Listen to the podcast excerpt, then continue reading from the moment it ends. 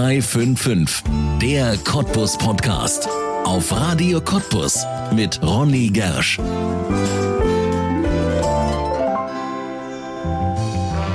Recht und Ordnung, Verkehr und Umwelt und dann auch noch der Bürgerservice. Thomas Bergner ist in etwa so vielseitig wie ein Schweizer Taschenmesser. Der Ordnungsdezernent der Stadt Cottbus ist der Innenminister der zweitgrößten Stadt in Brandenburg und verantwortet ein riesiges Aufgabengebiet mit etwa 500 Verwaltungsmitarbeitern. Als solcher hat auch er vor über 20 Jahren einmal in der Stadtverwaltung Cottbus begonnen und ist seitdem steil aufgestiegen. Bis zum Oberbürgermeister will es Thomas Bergner jetzt bringen. Mit knapp über 60 Jahren hat er sich von seiner Partei, der CDU, zum Kandidaten aufstellen lassen und will im September im Rathaus ein letztes Mal das Büro wechseln. Wer ist dieser Thomas Bergner? Wie wird ein studierter Mediziner zum Ordnungsdezernenten und kann aus ihm nach mehr als 20 Jahren in der Verwaltung ein guter Oberbürgermeister werden? Fragen, die wir an ihn weitergeben und die Thomas Bergner jetzt beantworten wird in einer neuen Folge von 0355, der Cottbus Podcast hier bei uns auf Radio Cottbus und damit herzlich willkommen. Thomas Bergner, herzlich willkommen im Cottbus Podcast. Schön, dass du da bist. Ja, danke schön, dass ich da sein darf. Ja, gerne, gerne. War, war ja schon mal hier in dem Klassestudio. Ja, das ist immer sehr, sehr schön hier bei uns im Medienhaus, wenn wir hier sitzen, ganz gemütlich sprechen. Und ja, schön, dass das geklappt hat. Wenn ich mir das Aufgabengebiet angucke von dir, dann muss man ja wirklich sagen, da kann man sich nicht vorstellen, dass viel Zeit am Tag bleibt für solche vielleicht angenehmen Termine wie mit uns. Ja, da muss man schon genau gucken, weil sowas reinpasst. Und das ist schon so, das ist ein großes Gebiet. Aber für solche angenehmen Dinge muss auch mal Zeit sein. Man muss ja die Motivation irgendwo herkriegen, sich den anderen wieder zuzuwenden. Ja, ich gehe mal schnell durch. Also verantwortlich für die Fachbereiche des Geschäftsbereiches Ordnung, Sicherheit, Umwelt und Bürgerservice. Gibt es irgendjemanden, der im Rathaus mehr Aufgabenbereiche hat als Thomas Bergner? Ach naja, das kann man gar nicht so über Kreuzvergleich sagen. Der im Bereich Kultur, Soziales und so weiter, da sind das auch ganz viele ja. Aufgaben, die da anliegen. Deswegen habe ich gar nicht so den Kreuzvergleich. Ich weiß aber, bei mir sind gerade immer die Aufgaben, äh, naja, die so, wo man sehr beliebt werden kann. die keiner so gerne macht. Na, oder so. Wenn man so anderen Menschen da manchmal auch auf den Fuß treten muss, glaube ich, oder? Ja, so sieht's aus. Also viel Administratives ist bei. Wir müssen ja eben auch äh, Menschen mal sagen, du hast da gerade Mist gebaut, äh, mach das nicht nochmal. Oder wenn das nochmal passiert, dann kostet es etwas. Und das sind dann so Bußgelder, Verwarngelder und so, die ausgesprochen werden. Da ist man nicht unbedingt manchmal ganz beliebt. Ja. Innenminister einer Stadt, kann man das so sagen? Das kann man so sagen, ja, ja. Das, das ist so praktisch die Übersetzung eines Ordnungsdezernenten. Wenn man so ein Ordnungsdezernent ist und jetzt sich auf den Weg macht, zum Beispiel hier zu uns ins Studio, wie geht man dann mit welchen Augen durch die Stadt? Sieht man dann sämtliche Ecken, wo was nicht stimmen könnte, oder kann man auch ganz normal sagen, nee, ich bin nicht wirklich mal nur Thomas Bergner? Ja, heute habe ich erstmal meinen Autoschlüssel vergessen und musste nochmal zurück ins Rathaus. Also so geht man manchmal durch die Stadt. Nein, man guckt natürlich dorthin, wo, wo bestimmte Punkte sind, die man im täglichen erlebt. Wenn ich heute durch den Pushkin-Park gelaufen bin, zum Parkhaus, wo ich da jetzt parke, dann war Pushkin Park ja auch mal 2015, 16 besetzt mit nicht so guten Dingen. Da freue ich mich, wenn ich da hingucke und sehe, klasse, hier hat sich's beruhigt. Oder ja. ich gucke zum japanischen Teehäuschen mhm. und sehe Probleme, die es immer noch ein bisschen gibt und denke, Mensch, die Lösung müssen wir auch noch mal finden. Äh, finden wir auch. Und so guckt man. Aber äh, man freut sich natürlich auch gerade jetzt in dieser Jahreszeit über den Frühling, über die Vögel und über das Grün und über ein bisschen Wärme. Das ja. tut dann gut. Ja, also das ist dann tatsächlich so eine Mischung aus privatem und immer auch ein bisschen beruflich hingucken. So ist das. Also ja. das wird man nicht los. Also da kann man, ich, das ist auch unterschiedlich. Also ob das nur früh, mittags oder abends ist, da gibt es immer irgendwas, wo fachliche Bezüge sind und da denkt man schon dran. Ja, geht uns Radioleuten ja auch so. Wir gucken ja auch überall hin und denken, könnte das eine Geschichte sein fürs Radio oder nicht? Naja, man kann nie richtig, richtig abschalten. Thomas Bergner ist schon seit vielen, vielen Jahren im Cottbus ein Begriff, im Cottbuser Rathaus ein Begriff. Wie viele Jahre sind es jetzt? Ja, seit 1993 bin oh. ich im, im Cottbuser Rathaus. Lange Zeit. Das ist schon eine lange Zeit, ja. Mit all dem, was, was ich da äh, erfahren konnte, was ich, äh, was ich professionell leben konnte, weil ich ja auch Ausbildung gemacht habe, die da reinpassten, habe ich dann am 1.3.1993 war es im damals Umweltamt im Sachgebiet untere Abfallwirtschaftsbehörde als Sachgebietsleiter angefangen. Hört sich total trocken an. War es gar nicht. Ja. Womit hat man sich da beschäftigt? Naja. Mit das, der Mülltonne? Oder? Nee, das, das ist gar nicht. Also das ah. war gerade ähm, dieses Sachgebiet untere Abfallwirtschaftsbehörde hatte Bodenschutz, hatte mhm. Altlasten, ah. hatte Emissionsschutz drin. Und das waren alles Disziplinen, die ich in meiner Ausbildung als Ingenieur für Hygiene und Umwelttechnik, der ich ja bin, Diplom-Ingenieur, gelernt habe. Und ich kam ja aus dem Hygieneinstitut in Cottbus und habe dort also Krankenhaushygiene, Lufthygiene, Bodenhygiene, Wasserhygiene gemacht, habe auch ein kleines Labor gehabt und Bestimmungen gemacht, was ich dann auf der Verwaltungsseite natürlich verstanden habe, was da im Hintergrund tatsächlich in der Praxis passiert. War gut für mich, also ja. dass, dass ich diese, diese Erfahrung gemacht hatte, allein durch meinen Job. Ja. Warum Rathaus? Warum hat das mal angefangen? Ja, das ist natürlich, Rathaus war ja nie das, also ich will mal so sagen, ich wusste ganz genau, was ich machen wollte. Ich wollte mal Arzt werden. Mhm. Ich habe auch Medizin studiert, da ah, kann man vielleicht noch dazu kommen. Ja. Und ich wusste ganz genau, was ich nicht machen möchte. Und ich wollte nie Verwaltungsmensch werden. Dass das anders gekommen ist, sieht man ja jetzt. Ja. Und das hat seine Geschichte. Also wenn dann um einen herum äh, bestimmte Systeme zusammenbrechen, und das war ja nach der Wende so, also ja. das Bezirkshygieneinstitut, an dem ich war, das wurde abgewickelt, es waren immer weniger da. Von 250 waren wir noch 50 zum Schluss. Mhm. Ich gehörte zum Glück dazu, aber ich konnte meinen Job auch nicht so richtig machen. Ich bin dann auch nicht als Ingenieur eingestellt worden, sondern als Chemotechniker und da sucht man natürlich, wo kann, kann man seine, was man gelernt hat, seine Profession am besten äh, einsetzen und leben. Und da bin ich, das kann ich ja erzählen, die Geschichte mal angerufen worden. Da war ich in meinem kleinen Labor und dann rief mich eine ehemalige Kommilitonin an. Ich habe in Leipzig diesen Ingenieur gemacht und sagte, du komm mal vorbei, bei uns im Rathaus, da hängt eine Stelle, die mhm. heißt Sachgebietsleiter untere Abfallwirtschaftsbehörde. Und da habe ich gesagt, das kannst du stecken lassen. Das, ist ja, das staubt ja schon, wenn ja. du das vorträgst. Nicht? So klingt's zumindest. Ja, ja. aber ich habe es mir dann doch angeguckt und ich sah dann eben, hey, was ist denn hier? Lärmmessung, Lärmlabor, ähm, Bodenschutz, Probennamen, Altlastensanierung. Das hatte ich ja dann damals auch schon erlebt. Und dann habe ich mich beworben. Wie das so ist, ich bin dann das geworden im Rathaus und war am Anfang musste ich von meinen äh, Sachbearbeiterinnen an den Schreibtisch gezwungen werden, weil ich gerne unterwegs war draußen vor Ort und dachte, da kannst, kannst du einen Job machen.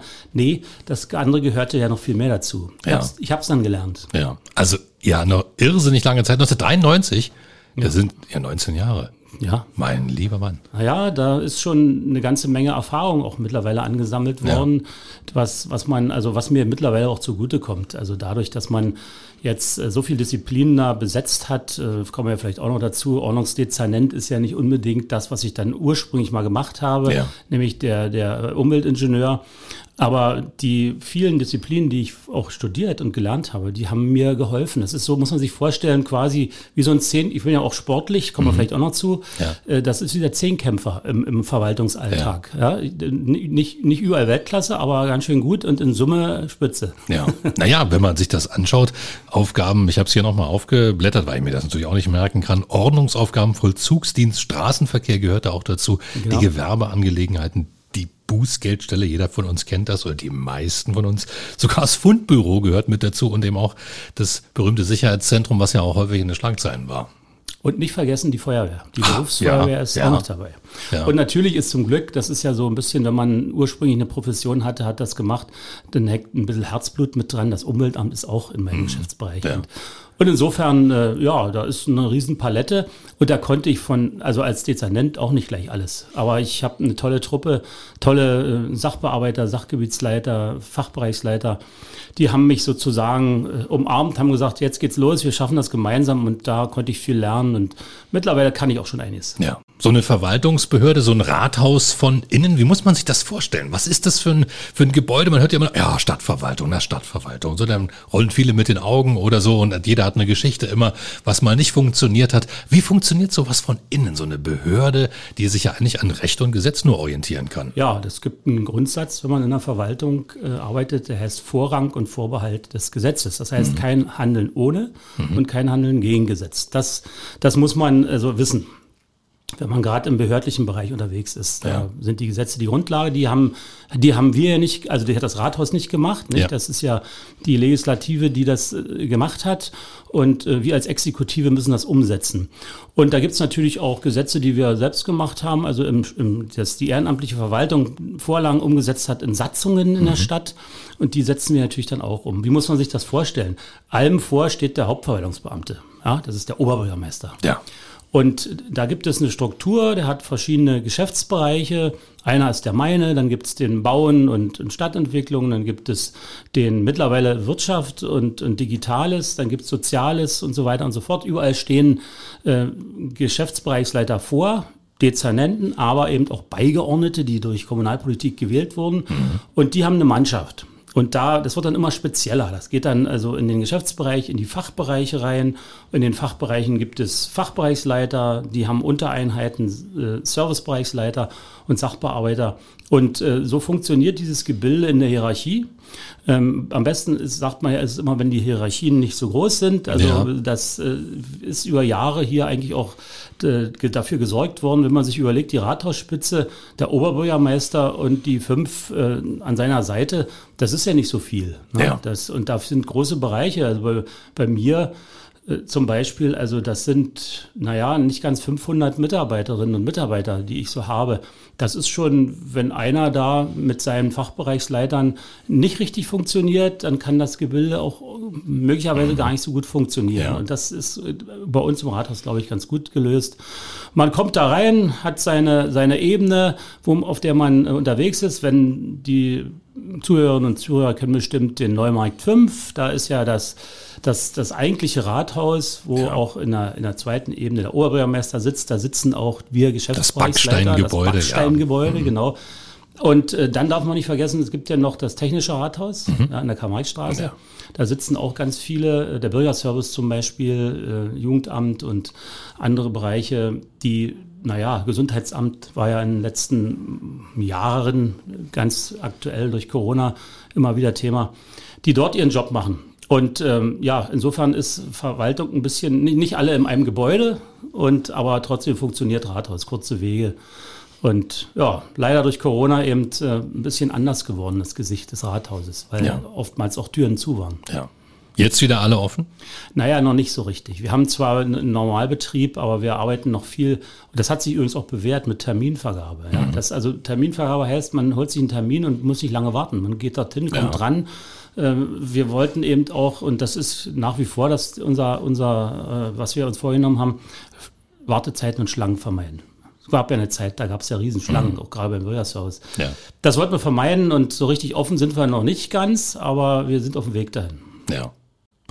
Ist Thomas Bergner Ur-Cottbusser? Ja. Ja. Hier geboren. Und, und mit Stolz. Ich bin Aha. am 22.08.1960 im damaligen Bezirkskrankenhaus, heute ist es ja das Karl-Team-Klinikum, geboren worden und äh, wollte nie weg. War, mhm. Bin hier sozusagen aufgewachsen, bin in der damals 15. Polytechnischen Oberschule zur Schule gegangen und bin dann 1973 äh, an die Sportschule gegangen, nach Forst.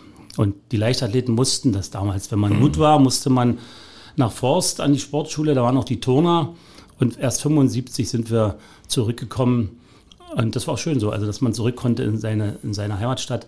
Wenn gleich das damals waren die Entfernungen ja auch noch ein bisschen größer. Heute ja. fühlt man Forst so nah, aber genau. damals. Mhm. Ja. Genau. Wobei damals natürlich, also da war die Schule bis Sonnabendmittag, ne? dann ging es mhm. Sonnabendmittag nach Hause, nach Hause mit dem Zug. Und Sonntagabend ging es schon wieder los. Mhm. Da musste man im Internat sein. Und, aber wenn gleich das eine schöne Zeit war. Forstinternat war toll. Acht Mann auf einer Bude. Da war immer was los. Ja. Welche Leichtathletik-Sportarten gemacht damals? Ja, ich war so eher der Sprint- und ah. Springer-Typ bin relativ schnell äh, dann in das Thema reingekommen, Weitsprung, 100 Meter Lauf oder 60 Meter Lauf und dann kurioserweise auch Stabhochsprung. Ja.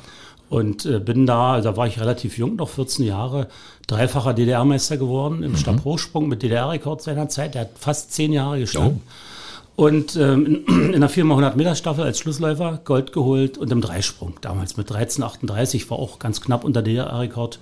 Ja. So hat man das, diese sportliche Karriere begonnen. Ja, ja. aber ging, dann nicht, bis wann? Dann nicht weitergemacht? Naja, das ging schon weiter. Also ja. da, das ist ja dann klar, wenn man so, so sich dann gleich zeigt war man automatisch Kader und mhm. Kader hieß Olympiakader 1980 und das hieß natürlich auch ein intensives Training, äh, leicht spezielles Training, das hieß natürlich auch die ersten Verletzungen und das hieß natürlich irgendwann mal eine schwere Sportverletzung. Mhm. Die war 75 dann der Fall. Da habe ich ein Jahr lang äh, laboriert und äh, habe dann aber 1976 wieder angreifen können und bin danach tatsächlich noch äh, mehrfach DDR-Meister geworden im Stabhochsprung. Mhm. 1979 das letzte Mal als DDR-Juniorenmeister mit fünf Meter in Erfurt gesprungen. Das hat automatisch mich dann qualifiziert für die Junioren-Europameisterschaft und für die, sowieso für Länderkämpfe. Ja. Das war so mein, mein größtes Erlebnis, aber ich musste leider, nachdem ich 79 dann äh, mich vorbereitet hatte auf die Junioren-EM, und im, im Training den, den, mit kurzen Anlauf den härtesten Stab zerknallt habe, äh, hatte ich eine Knorpelverletzung im Handgelenk und das war dann sozusagen der Austritt aus dieser Veranstaltung. Also das ging nur ein Jahr, habe immer laboriert, beim Springen Schmerzen gehabt und 1980 musste ich das dann beenden. Ja, obwohl alle sagen, die in der Jugend so auf diesem Niveau Sport getrieben haben, das hat was fürs Leben gebracht, auch wenn es jetzt nicht für die ganz große Karriere gereicht hat. Bei dir auch? Also ich kann das nur bestätigen. Also das schon, also es geht ja schon los mit 13 von zu Hause mhm. weg.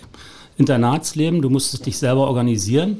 Du hast natürlich auch eins gelernt, Sport zu treiben und dann dich zu, richtig zu schinden. Du musstest ja. aus dir alles rausholen. Du hast gelernt zu gewinnen, aber du hast auch genauso gelernt zu verlieren. Das muss man ja alles erstmal gelernt haben. Und, mhm. und äh, das, das ist eine Schule fürs Leben gewesen, die möchte ich nicht missen. Und bei mir war es ja so, naja, quasi Auslauf der Pubertät, dann äh, junge Erwachsener, das, das Alter, erste Liebe an der Sportschule, ganz klar, da hat man so viele Erinnerungen, Verbindungen. Also, wenn ich so zurückgucke, eigentlich war das meine schönste Zeit. Ja, tatsächlich. Und dann aber Medizinstudium, wie kam es dazu? Ja, da, das war so, als ich dann 1980 aufgehört habe, dann, dann ich hatte automatisch einen, einen Studienplatz an der DFK, Sport. Aber ich dachte, Mensch, du hast jetzt so viele Jahre, sieben Jahre Hochleistungssport gemacht und hast du nicht noch ein paar andere Interessen, Thomas Bergner? Und bin dann in Urlaub gefahren nach Bulgarien, habe ich einen kennengelernt, der wollte Stomatologie, äh, Zahnmedizin, Zahnmedizin ja. studieren. Und der hat mich da so, hat er so geschwärmt. Da habe ich gedacht, na, das probierst du nach dem Urlaub mal aus und habe mich im, im damaligen Bezirkskrankenhaus in der chirurgischen Wache für ein Praktikum beworben. Das habe ich kurz gemacht, da bin ich zur Armee gegangen, habe mich aber sofort verliebt in das, in das Thema und ja. habe mich dann aus der Armee heraus beworben gehabt. Ich war in Halle anderthalb Jahre als Modschütze, wer das kennt, der weiß, ja. was das heißt. Und äh, habe dort äh, sozusagen aus der Armee heraus mich beworben und habe erstmal eine Ablehnung gekriegt. Mhm. Das, äh, das, war, das war ein bisschen bitter. Aber letzten Endes, äh, nach einem zweiten Anlauf, äh, habe ich dann einen, einen Studienplatz bekommen in Berlin an der Humboldt-Universität und habe dort äh, tatsächlich vier Semester Medizin studiert. Leider nicht bis ganz zum Schluss. Mhm. Ja. Weil was dazwischen kam? Naja, da könnte man sagen, weil mein äh, Thomas Beigner war ja, hatte so ein Eigenleben, nicht? Der, der hat durch seinen Sport natürlich äh, auch immer ab und zu widersprochen, wenn es darum geht, sich mit seiner FDJ-Sekretärin über den Sinn der Nationalen Volksarmee auszutauschen oder ähm, im Wehrkundeunterricht an der Uni äh, nicht geschossen weil mhm. ich dachte, ich kann, kann also ich habe sieben Jahre Leistungssport für mein Land gemacht und dort ähm, mit der DDR-Nationalhymne auf dem Treppchen gestanden und jetzt will ich hier Medizin studieren und nicht hier rumballern. Und das äh, hat es mir nicht bekommen. Ich bin dann äh, durch die Biochemie, also ich, das war die letzte Prüfung im Physikum gefallen und habe eine zweite Wiederholungsprüfung beantragt. Die hat man mir nicht gegeben. Aha. Ja, da erinnere mich ich mich noch an den Brief, hat von Mario Tonica kam der, Sie haben in den vorklinischen Fächern nur gute bis befriedigende Leistung, äh, befriedigende bis genügende Leistung. Wir empfehlen Ihnen eine Ausbildung im mittleren medizinischen Bereich. Aha. Und dann war die Tür zu. Aber die habe ich natürlich genutzt und habe das gemacht. Ja. Habe dann in Berlin Buch meinen Krankenpfleger mit gleichzeitiger Ausbildung zum Fachkrankenpfleger gemacht und habe das damals mit 1,0 hingelegt und bin dann äh, auf der chirurgischen Wachstation gelandet und habe dort gearbeitet als hm. Fachkrankenpfleger. Aber nicht lange. Weil dann passiert das, was passiert, denn wenn dann die ersten Kommilitonen so wiederkommen in der Formulatur und man auch mal sowas vorhatte, dann wird man unzufrieden. Und ja. mich hat eine Patientin angesprochen, die sagte mir mal, wissen Sie, äh, Herr Bergner, Sie sind irgendwie traurig. Kann das sein? Na, das soll man ja nicht merken, aber es ist ein bisschen so. Mhm. Und er sagte, sie war ja chirurgische Wache. Wenn ich hier lebend rauskomme, dann melde ich mich mal bei Ihnen. Ist tatsächlich passiert. Er hat Aha. sich gemeldet und äh, ich habe dann einen Termin, also melden war ja nicht so einfach wie heute. Ja, ja, heute klar. schreibt man irgendeine Nachricht, eine ja. Simse, WhatsApp, irgendwas, nicht? Damals musste Damals sie hat nicht Station, mal jeder Telefon. Genau, musste sie auf Station anrufen und ich hatte auch gerade noch Dienst, das war alles gut. Und dann haben wir uns verabredet und ich bin dahin, dann war das die Kaderchefin des Bezirkshygieneinstitutes. Mhm. Und das war natürlich für mich interessant. Die sagte, wir suchen einen jungen Mann, wir würden ihn sofort äh, einstellen und wir delegieren sie zum Studium nach Leipzig in, an die Ingenieurschule für Pharmazie. Wir brauchen jemanden für die Krankenhaushygiene. Mhm. Und das habe ich natürlich gemacht. Und dann ging diese Ausbildung los, habe mein komischerweise Ingenieur, das war es schon 1991 gemacht, schon nach der Wende, musste dann aber trotzdem noch für das Diplom auf einen Brückenkurs, habe mich dann nochmal an einer technischen Hochschule für Leip in Leipzig eintragen müssen als Diplom-Ingenieur für Umwelt- und Hygienetechnik. Das habe ich dann auch noch gemacht, Diplomarbeit geschrieben 1996. Ja, also da war schon längst äh, das, die Bundesrepublik Deutschland hier angekommen. Ja. Aber habe das gemacht, das war auch wichtig, also weil bestimmte Grundlagen, die ich da gelernt habe, die brauche ich heute noch. Spannende Geschichte, also dass man da so äh, einen Quereinstieg bis zum Ordnungsdezernenten schafft, ist vielleicht auch nicht so typisch, oder? Nö, ist vielleicht sogar mal was für ein Buch, muss ich mal ja. überlegen. Also, ja. also, immer wenn ich das erzähle, da hängen ja noch ganz viele andere Geschichten äh, so lateral zusammen, um es mal medizinisch zu sagen dann sind die Menschen, die dazuhören, immer ganz beeindruckt und sagen, das ist ja ein Ding. Ja. So wie du jetzt gerade. Ja. Und es ist noch nicht zu Ende. Thomas Bergner bewirbt sich mit 61 Jahren jetzt für das, ja, ich würde schon sagen, das größte Amt der Stadt. Wir hatten ja vorhin schon über den führenden Beamten in der Stadtverwaltung gesprochen, für das Oberbürgermeisteramt. Was ist das für eine Idee? Was ist dafür notwendig gewesen? Überredungskunst deiner Partei CDU oder hast gesagt, Mensch, das wäre doch nochmal was. Naja, wenn ich ehrlich bin, war das bis vor einem Jahr nicht meine Lebensplanung. Ja, das, das, ich hatte, und ich bin immer noch der Meinung, wir haben einen guten Oberbürgermeister Holger Kelch und insofern habe ich mich überhaupt nicht mit solchen Gedanken getragen. Als dann die Nachricht kam, Holger Kelch wird nicht mehr antreten, war ich erstmal traurig, weil da, das, da hatte ich so in meiner Lebensplanung viel vor noch mit ihm gemeinsam. Aber trotzdem hat mich das nicht automatisch in die Situation gebracht, äh, mich in, mit, mit dieser Position in Verbindung zu bringen. Und dann ist es, wie es im Leben ist. Es hat vieles mit Menschen zu tun. Ja. Und ich wurde dann angesprochen, sage und schreibe von unserem ehemaligen Ex-Oberbürgermeister Waldemar Kleinschmidt. Mhm. Er hat, hat mich dann gefragt, ob ich mir das vorstellen könnte. Und ich konnte das zum Anfang nicht. Und dann hat mich selbst Holger Kelch angesprochen, ob ich mir das vorstellen könnte. Und und dann fing ich so langsam an nachzudenken, was das denn bedeuten würde. Und da muss ich ganz ehrlich sagen, da gab es eine ganze Menge Hürden, die ich gesehen habe. Und äh, die will ich alle im Detail gar nicht sagen. Aber die wichtigste will ich nochmal sagen, aber nicht als negativ besetzt sehen Hürde. Ich bin ja glücklich verheiratet seit 1985 mit, mit der einen und derselben Frau, die ich immer noch liebe und habe einen tollen Sohn, der jetzt seinen Master of Laws gemacht hat, wirklich mit einem tollen Prädikat 1,2 und übrigens jetzt in, in der Kreisverwaltung in, in, im Landkreis Spreneise anfängt, mhm. im Bauordnungsamt. Und da ist natürlich Familie für mich eine ganz wichtige, also ein wichtiger Anker. Und, und wir leben in Cottbus, in Kleinströwitz, in einem Einfamilienhaus mit Einliegerwohnung und meine Mutti wohnt auch noch dabei, mit dabei. Ja. Vater hat auch noch mitgewohnt, aber Mutti ist noch da.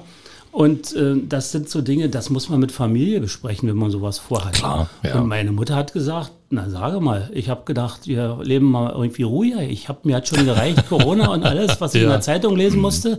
Jetzt kommst du damit, um Gottes Willen. Und meine Frau hat ursprünglich gesagt, nee, das tu mir nicht an.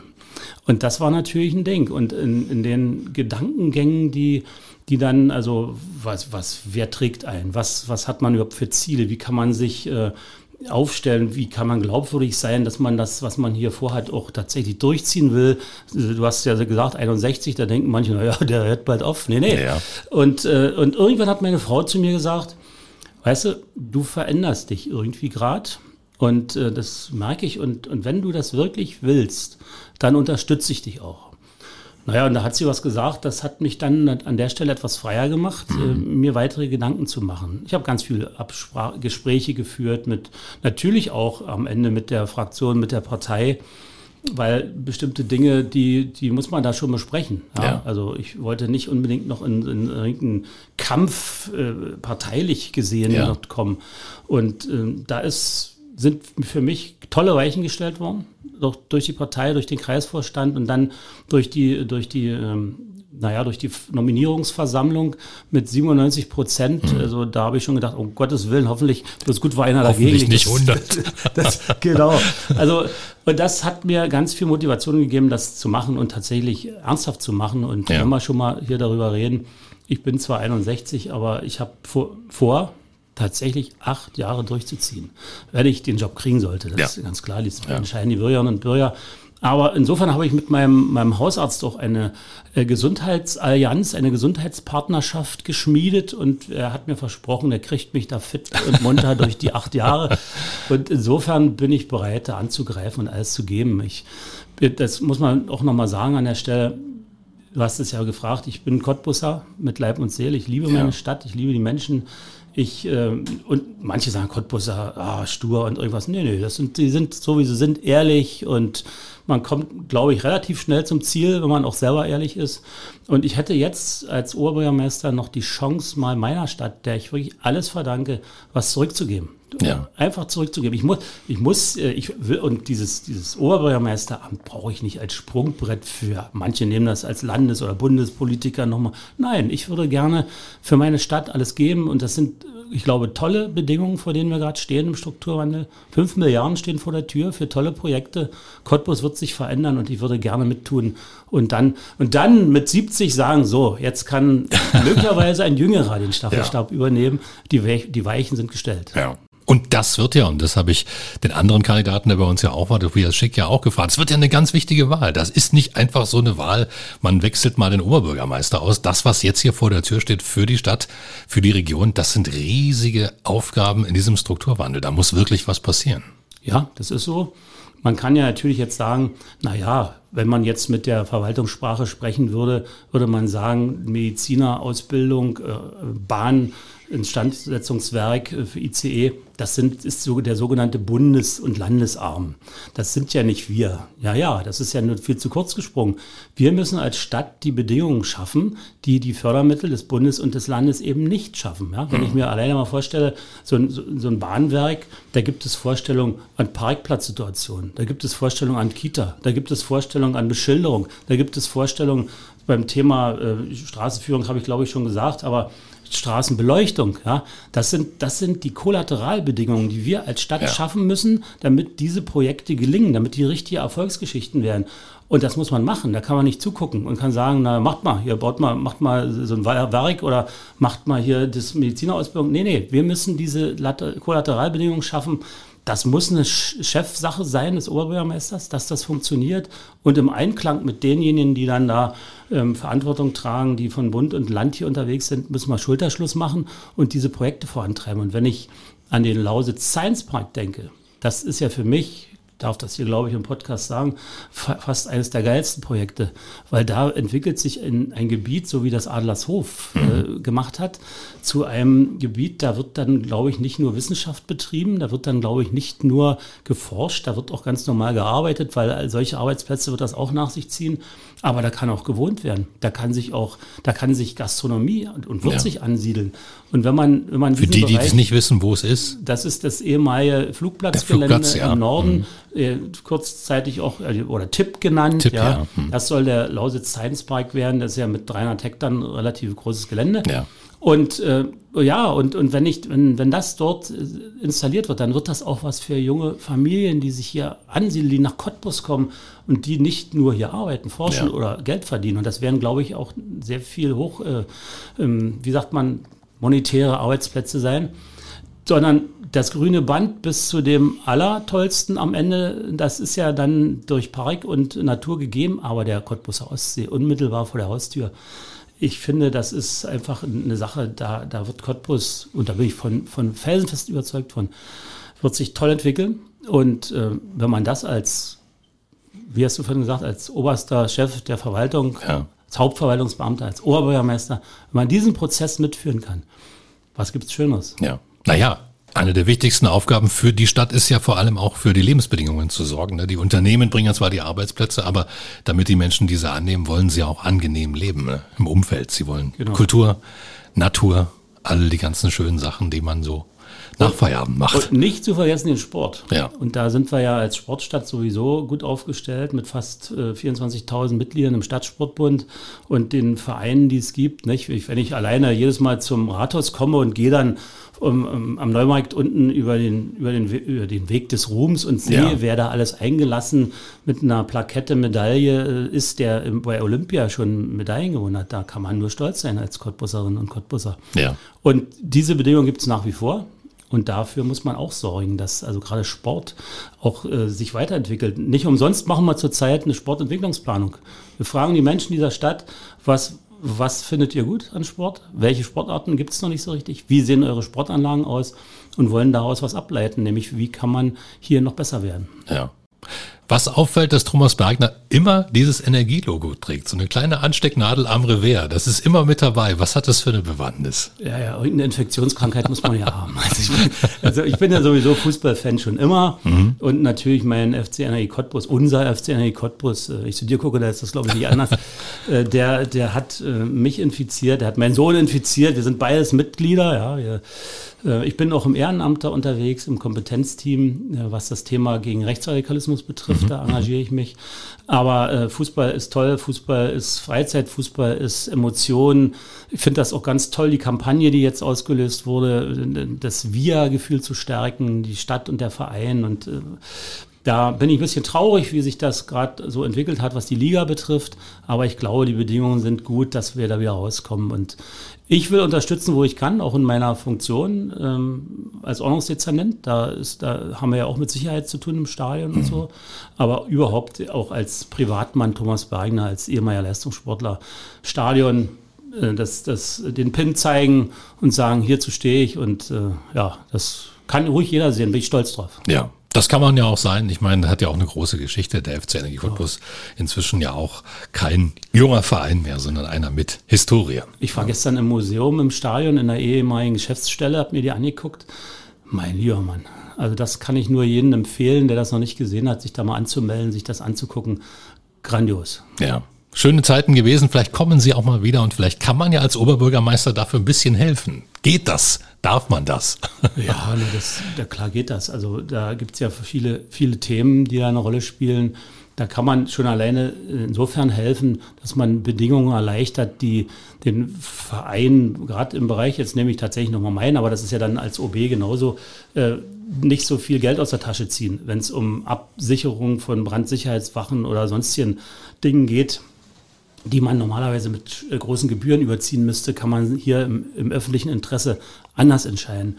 Und man kann natürlich auch äh, das Thema Stadion sich nochmal angucken, muss man auch, ja. Und das aber im Kontext mit dem Spree-Neiße-Kreis, dem Land und dem Verein. Und da glaube ich, das wird in Zukunft eine Rolle spielen und da kann, muss man einfach nur unterstützen. Ja. Ganz zu Beginn hatten wir darüber gesprochen, über dieses riesige Aufgabengebiet und über die wenige Zeit, die man dafür zur Verfügung hat. Das ist ja wirklich viel. Aber was ist denn, wenn Thomas Bergner mal Feierabend hat? Was macht er denn am Wochenende gern? Wie ist das privat? zu Hause da- mit der ist- Frau. Ja, da ist, also im Sommer, Halbjahr fahren wir gerne Fahrrad, Mhm. wenn die Zeit das zulässt. Aber mittlerweile haben wir, oder ich bin ja so ein Fan von einem schön gepflegten Garten. Mhm. Und da, wo wir wohnen, da habe ich einen, also wir ha- haben einen. Und der trägt allerdings so ein bisschen meine Handschrift. Ich bin so Fan von bestimmten äh, blühenden Pflanzen wie Azaleen, Rhododendron. Äh, ja, das kann, könnt ihr viel mehr noch sagen. Alles, was so saure Erde braucht, was? Zum Beispiel, was saure Ja. Erde braucht, was natürlich dann auch wieder schön ist für den Sauerklee, den man, äh, wenn man eine Runde rum hat, wieder rausmachen muss, weil er schon wieder da ist. Aber da versuche ich so viel wie möglich Erholung und Entspannung Mhm. zu finden und freue mich halt daran, wenn was gelingt, was botanisch ähm, gar nicht so einfach ist, wenn auf einmal Orchideen freilandmäßig blühen. Und ich habe gerade gestern wieder geguckt, bei meinen, die zeigen sich schon alle wieder, es sind Frauenschuh-Orchideen, die kommen so langsam durch und werden blühen. Da bin ich ganz happy, wenn ich dann nach Hause komme und gucke mir die an und dann denke ich, siehst du, das ist doch auch was Schönes. Ja. Das mache ich ganz gerne. Dann ist Fußball. Fußball ist Stadion, Fußball ist aber auch Pflicht, ja, wird der genau. Familienkalender danach geplant. Ja, aber das Fußball ist auch Fernsehen, nicht? Da gucke ich auch Ja, äh, so ja. alles, was sich bewegt. Und meine arme Frau ist mittlerweile auch, die kennt auch schon jeden Schiedsrichter. Also insofern leben wir das gemeinsam und äh, dann sonst bleibt ja gar nicht mehr viel Zeit. Ja. Aber doch etwas, wo man sagt, das erfüllt auch, also es ist nicht nur Arbeit, die Thomas nee. Breitner glücklich macht. Nee, nee, nee, nee, ein Workaholic insofern, mhm. Weil das ist ja eine Krankheit, die, die habe ich nicht. Also, ja. dass, äh, ich mache, ich arbeite gern und viel und freue mich, wenn was gelingt, aber ich äh, habe auch Versuche, eine, naja, Work-Life-Balance hinzukriegen, dass, dass man eben auch äh, sich ausruht und äh, erholt und dann wieder neue Kraft sammelt für das, was man dann die Woche über braucht oder auch am Wochenende. Denn der Job ist ja nicht nur fordernd unter der Woche, sondern es gibt auch Wochenendtermine. Wobei das sind meistens die schönen Termine. Da ja. geht man irgendwo gerne hin, hält ein Grußwort, redet und schafft und stärkt das Netzwerk, das man eh schon hat. Das macht Spaß. Ja. Wie werden jetzt die nächsten Wochen aussehen? Gibt es einen richtigen Wahlkampf? Wie kann man sich das vorstellen, wenn es ums Oberbürgermeisteramt geht? Ja, ich sag mal so, ich habe noch keinen gemacht, mhm. aber ich bin äh, in guter Vorbereitung. Der hat ja schon so leicht begonnen.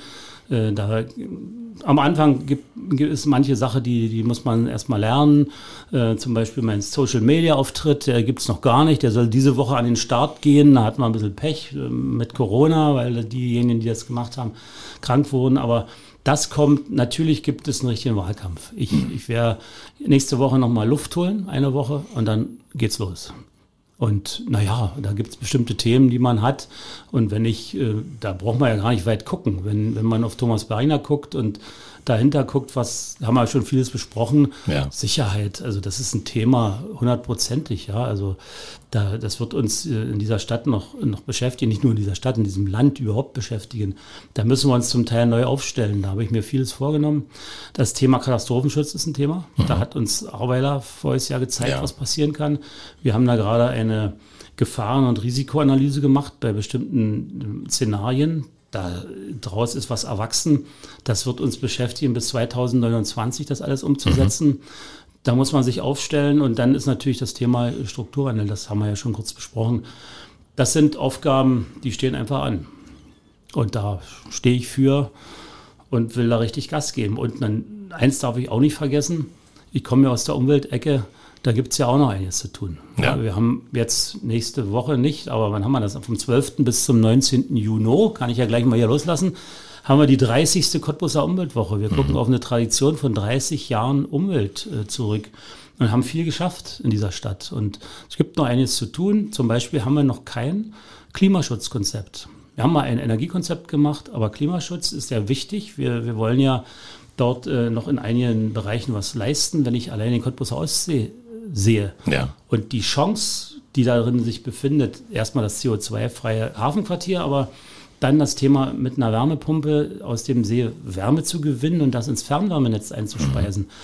Meines Erachtens nach wird das gelingen und meines Erachtens nach wird das dazu führen, dass Menschen hierher kommen, um das mal sich anzugucken, wie wir das machen. Und wenn die dann erstmal hier sind und sehen, was das für eine schöne, liebenswerte Stadt ist, dann wird das auch vielleicht dazu führen, dass der eine oder andere sein Handtuch ausbreitet und sich an den Cottbuser Ostsee legt. Das ist eine schöne Vorstellung. Dann drücken wir die Daumen, dass es jetzt nochmal gelingt, ein bisschen Luft zu holen, Kraft zu tanken.